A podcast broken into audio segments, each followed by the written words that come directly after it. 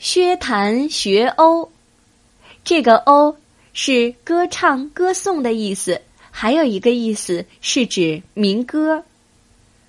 薛谭向秦青学习唱歌，在他还没有完全学会秦青歌唱的技艺时，却自以为已经学完了，于是就辞别秦青，准备回去了。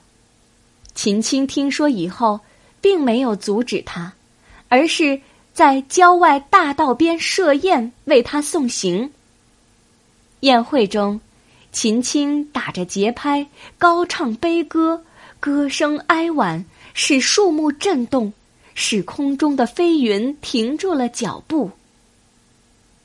薛谭听了秦青的歌声，便向秦青道歉，并请求能继续跟他学习唱歌。从此再不提回去的事儿了。这个故事是说，学海无边，要学习的东西永远也学不完。骄傲自满、浅尝辄止，只会半途而废，学不到真正的本领。知错能改是一种好的品质。故事里的薛谭，学到一半的时候就骄傲自大。那是学不到真才实学的，我们只有抱着谦虚谨慎的态度，永不满足的去努力，才能在学业上有所收获。